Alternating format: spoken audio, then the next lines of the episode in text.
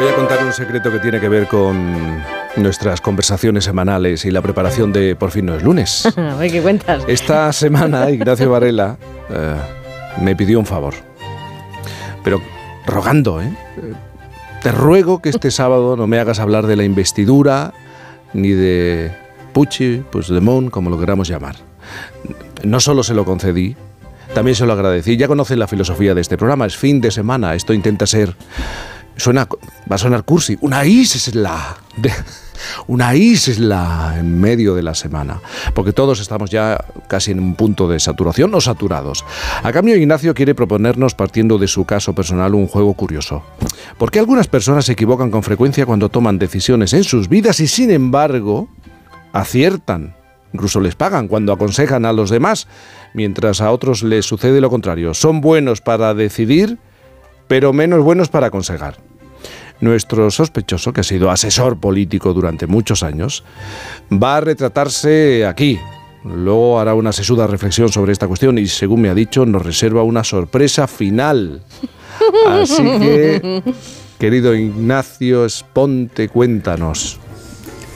Sí, pero antes de hacerlo quiero dar, dar y darle a la gente una explicación de por qué te hice esa petición, que tiene que ver con la saturación, pero tiene que ver con otra cosa bastante más seria, y es que justamente en este fin de semana, donde va a haber mucha gente en la calle, uno tiene un dilema, ¿no? Entre dos cosas que desde mi punto de vista no, no casarían. Una es eh, decir lo que pienso, que es lo que se supone que se espera de, de una persona como yo, y otra es la obligación de no alimentar el incendio, mm. que es lo que creo que debo hacer. Por eso, fundamentalmente, además del cansancio, es por lo que te pedí que justamente este fin de semana no quería hablar de estos temas, mm. para no alimentar el incendio. Bueno, ya está, está aclarado el tema. Voy a proponeros un juego, pero lo voy a hacer con dos advertencias previas. Primera, el juego vale más para personas de cierta edad, pero por favor que los oyentes jóvenes no cambien de emisora porque les resultará entretenido en todo caso. Y además el juego tiene un truco que desvelaré al final. Bueno, empecemos con una confesión personal. Si fuera posible recapitular todas las decisiones que he tomado en mi vida y dividirlas en dos columnas, la columna de los errores sería mucho más larga que la de los aciertos. Es decir, si hubiera una moviola vital y me dieran una segunda oportunidad, pues creo que rectificaría más cosas de las que mantendría. No lo creo, lo sé. Bueno, propongo a los oyentes que intenten reproducir mentalmente este mismo juego. No hace falta que se lo cuenten a nadie, pero si son sinceros, muchos llegarán a una conclusión parecida. Ahora bien, habrá otro grupo numeroso que pensará que no, que en su vida hay más decisiones buenas que malas. Y también será cierto. Y después te explicaré por qué, en mi opinión, hay personas mejor dotadas que otras para tomar decisiones correctas sobre sí mismas. Pero si en vez de hacer ese juego recapitulo no las decisiones, sino los consejos que he dado a otros, pues tengo el resultado contrario. Es decir, el balance de mi vida a estas alturas es que he cometido personalmente más equivocaciones que aciertos, pero he dado más buenos que malos consejos. Y por ese motivo, las personas que mejor me conocen, que ya me he ocupado yo de que sean pocas, tienden a criticar mis decisiones y a la vez suelen buscar mis observaciones y consejos. Y la experiencia demuestra que en ambos casos hacen bien. De hecho, y ya dejo de hablar de mí, tengo un amigo con el que he hecho un pacto. Ninguno de los dos tomó una decisión importante sin consultar al otro. ¿Por qué? Porque ambos desconfiamos de nuestras decisiones, pero nos reconocemos como buenos consejeros. Eh, mira, se supone que nadie como cada uno dispone de más cantidad de información sobre sí mismo y sus circunstancias. Sin embargo, nos equivocamos al decidir. Y con mucha menos información acertamos al observar a otros o aconsejarles. Para hacer el juego más complejo, otro amigo me sugirió que añadiese esta pregunta. ¿Cuántas decisiones tomas con plena conciencia de que son erróneas? En mi caso muchas, desde luego. Y no sucede lo mismo con los consejos. ¿Por qué? Porque en la vida cotidiana es frecuente hacer cosas sabiendo que no deberías. Pero hay que ser muy mala persona para dar un mal consejo aposta. Pero esto no me desvía del punto central de mi argumento que es este. Hay personas más dotadas para tomar buenas decisiones y otras que son bastante cegatas para sí mismas, pero clarividentes para, las, para los demás. Este es el punto que vamos a hablar hoy. Y la cuestión es, ¿por qué sucede esto? Anoche construí una lista de las posibles causas de este fenómeno. Me salieron 26. No os asustéis, no las voy a leer.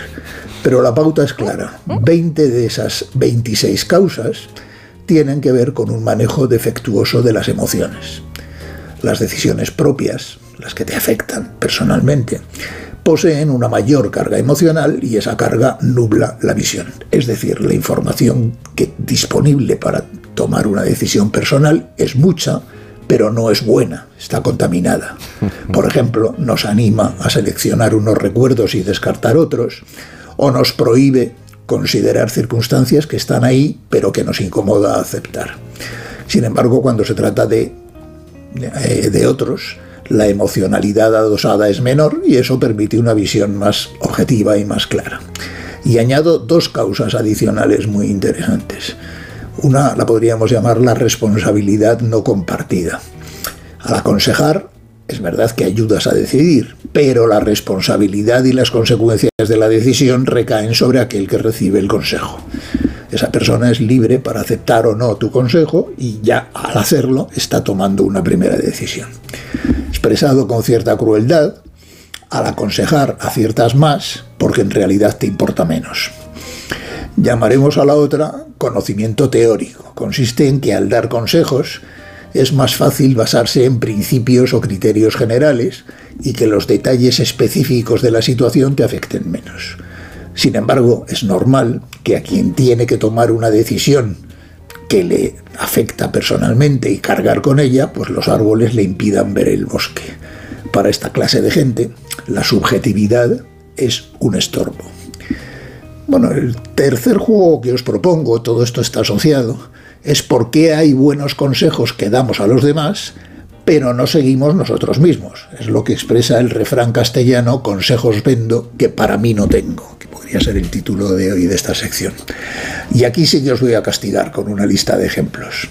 Haz ejercicio, Sí. come saludablemente, equilibra el trabajo y la vida personal, sé paciente y tolerante, escucha a los demás, ahorra y no despilfarres, evita el estrés, duerme 7 u 8 horas diarias, no procrastines, haz las cosas a tiempo, no te agobies por lo que piensen de ti los demás, disfruta del momento, aprende a decir no cuando sea necesario, cuida tus relaciones personales, no pierdas el tiempo en preocupaciones innecesarias, no te dejes llevar por el resentimiento, aprende de tus propios errores. Bueno, van 16 y tengo muchas más.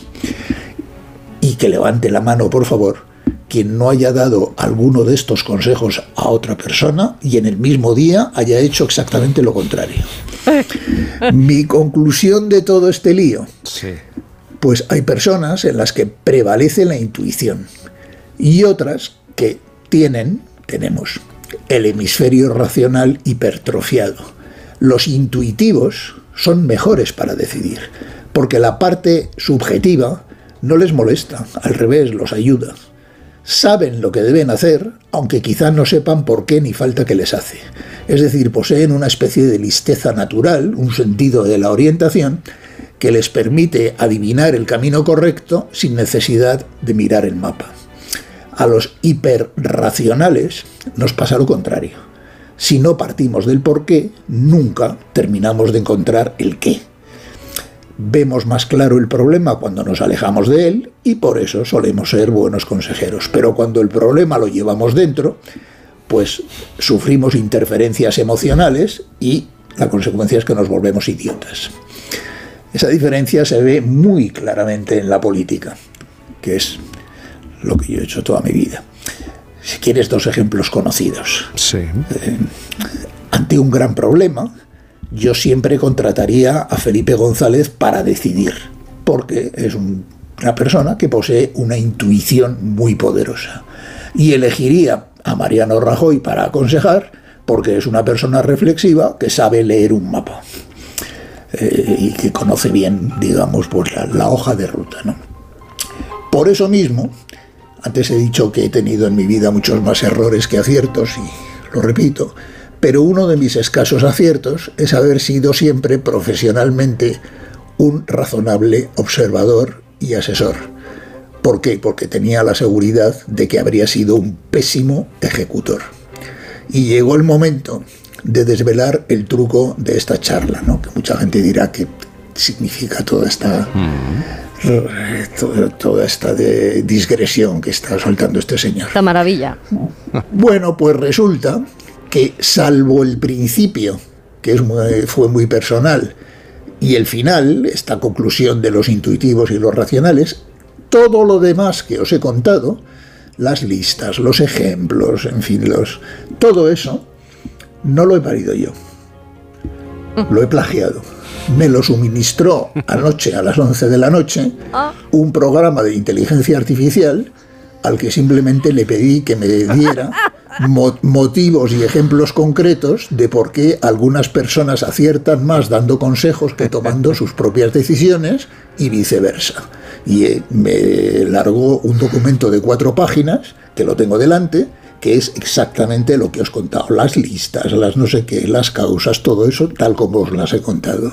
¿Impresiona o no impresiona? Pero tú te sientes Ya te identificado, digo. ¿no? Buah. ¿Perdón? Te sientes identificado, ¿no?